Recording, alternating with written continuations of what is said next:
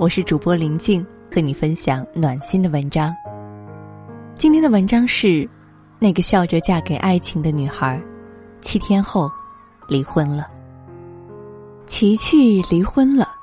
两年前，那个在婚礼上开心的大哭着说终于嫁给爱情的女孩，最后变成婚姻的落败者。那个许诺一辈子只爱她的男人出轨了，理由是扛起一个家的压力太大了。他爱她，所以更加感到无法面对她。他坐在我对面，眼袋肿胀，黑眼圈泛滥，蓬头垢面，一脸憔悴。当初挂在嘴边的是那个以爱情与他婚姻男人的感恩，现在全是不满和愤懑。琪琪说：“如果当初嫁给的是现实，那是不是至少不必沦落到想逃离，却还得为孩子的未来担忧不已的地步？忘了从什么时候开始，一定要嫁给爱情成为女生的口头禅，好像只要拥有爱情，余生就能安然无恙的被幸福环绕。”但实际上，爱情和冷冰冰的现实相比，终究显得手无缚鸡之力。前几天，葛姐就嫁给爱情的女孩，后来都变成怎么样了？这个话题采访了大约三十名女性，得到了很多让我意外的答案。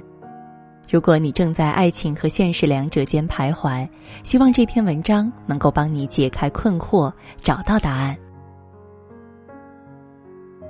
嫁给爱情不等于余生必定幸福。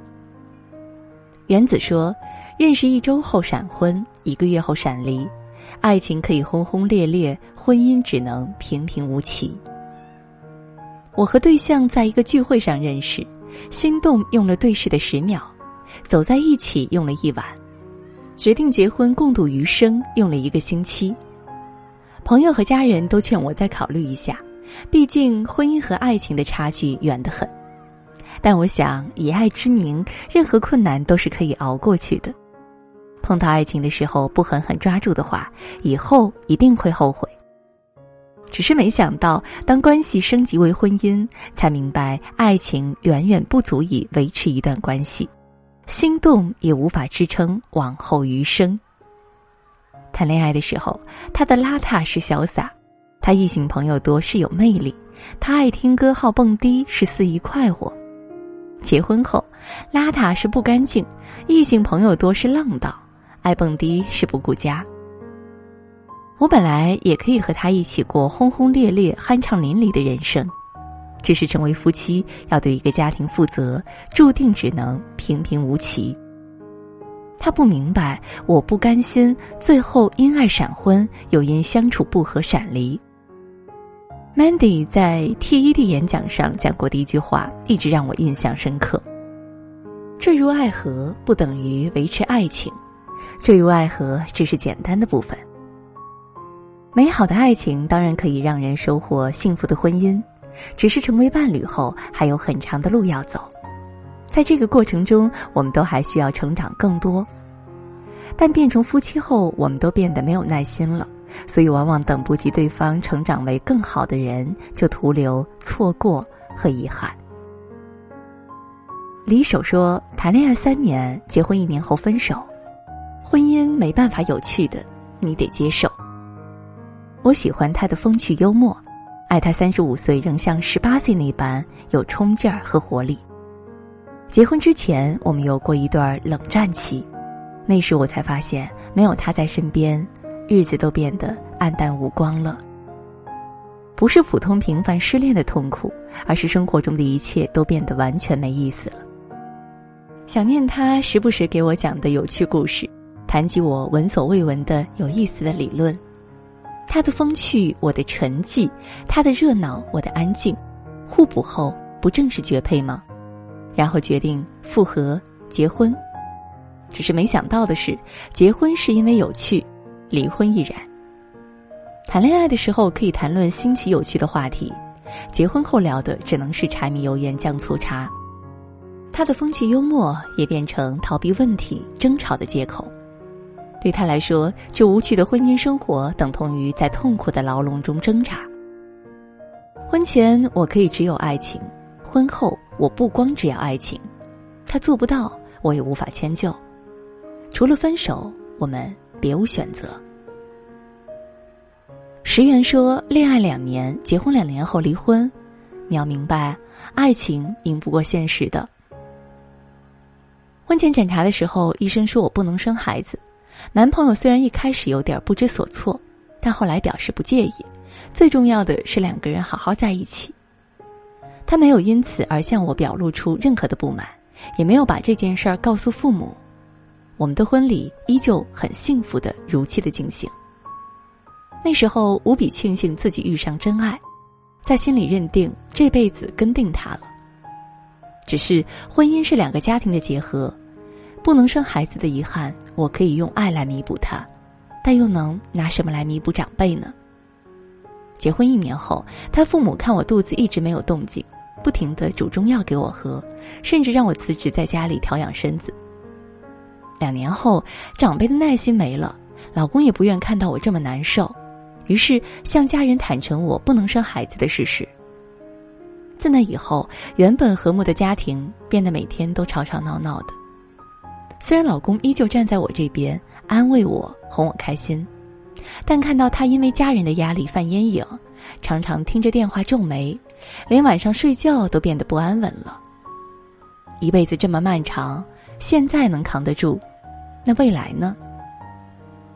我实在是不忍心，如果爱情变成婚姻，只是成为爱人负担的话。又有何必要延续呢？离婚是我选择的，很难过，但不后悔。就像别人说的那样，生活不会因为爱情至上对你们有一丝一毫的怜悯和感动，你们依然要面对那些生活的刀枪剑戟、枪林弹雨。在现实中显得弱小无比的我们，除了投降，别无选择。败给现实，绝没有想象中不幸。自度说：“恋爱三个月，结婚五年，相亲也可以收获真爱。”实话说，二十多岁的时候，我对相亲是极其抗拒的，认为那是上了年纪没有人要的女人在无奈之下才会做的事儿。而我潜意识里也觉得去相亲的男人是被淘汰后的人群。直到三十三岁那年，实在拗不过父母，被迫踏入相亲的大门。本想着尽可能表现不好，让对方死心。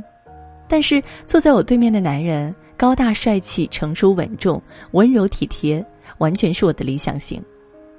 其实见面之前，老妈一直夸他，只是都被我一句“要是这么优秀，还需要相亲吗？”给打了回去。家境相似，双方父母都很满意，我们相处三个月就结婚了。水到渠成的婚姻，跟我曾幻想的怦然心动、轰轰烈烈的爱情截然不同。但庆幸的是，幸福快乐的生活远远超出我的想象。他很顾家，很照顾我的父母，一有假期就会带一家人出外旅游。相亲也许是败给现实的无奈举动，但现实中一定会有不期而遇的心动。希望大家都别气馁，真爱也许会迟到，但它一定会到来。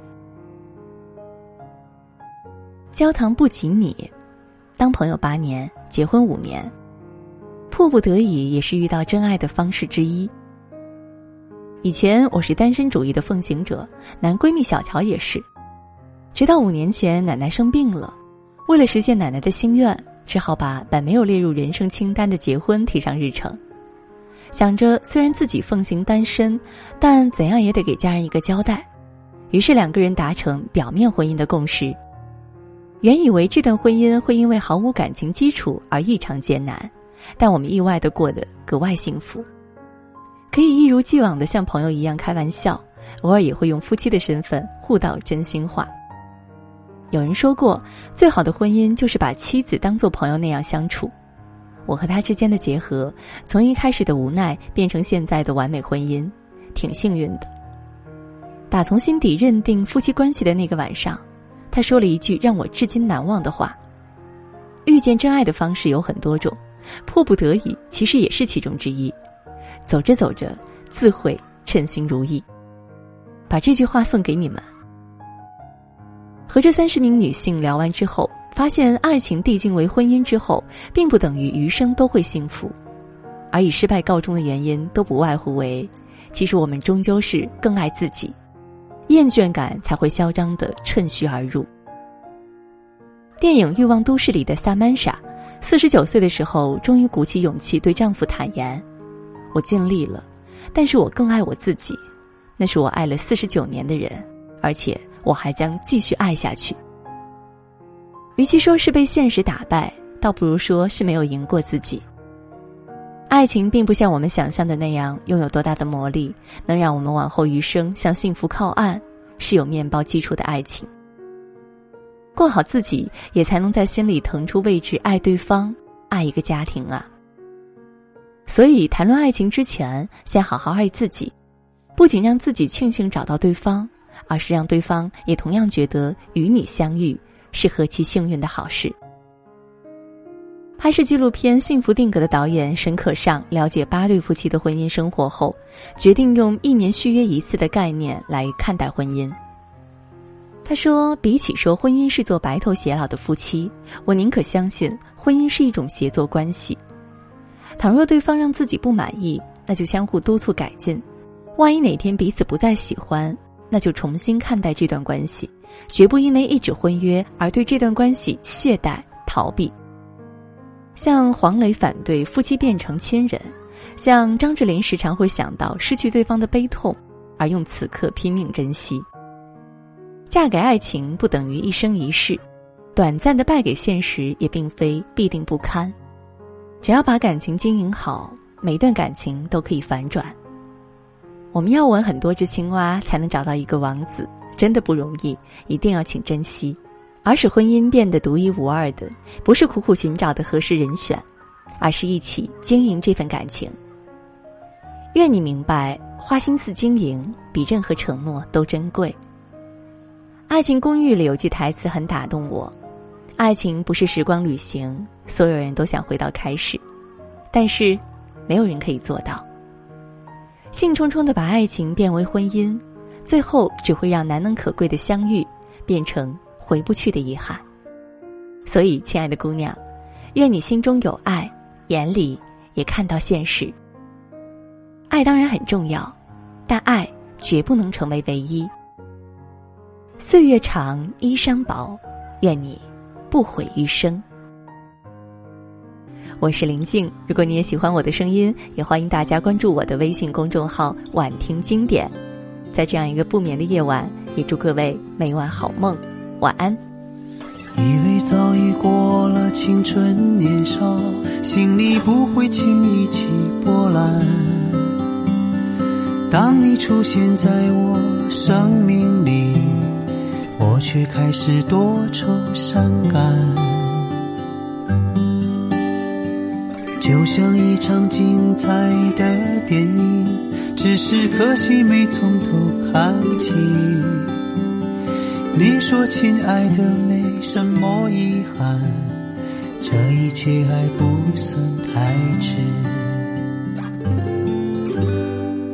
当我再次牵起你的手，情一如当初般感动，坚强的心依然柔软，还会为了爱泪流。那些过往的甜蜜和。伤害让我封闭了自己很久，是你让我敞开心怀，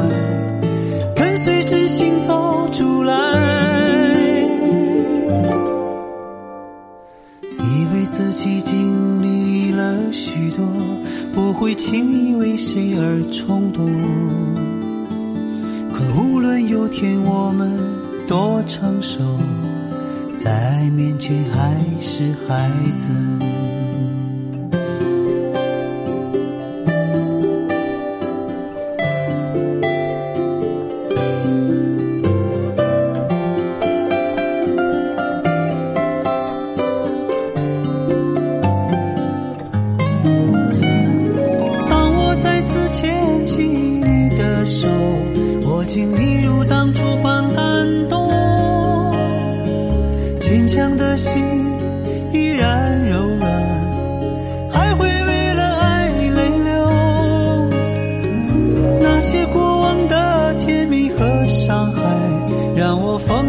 自己很久，是你让我敞开心怀，跟随真心走出来。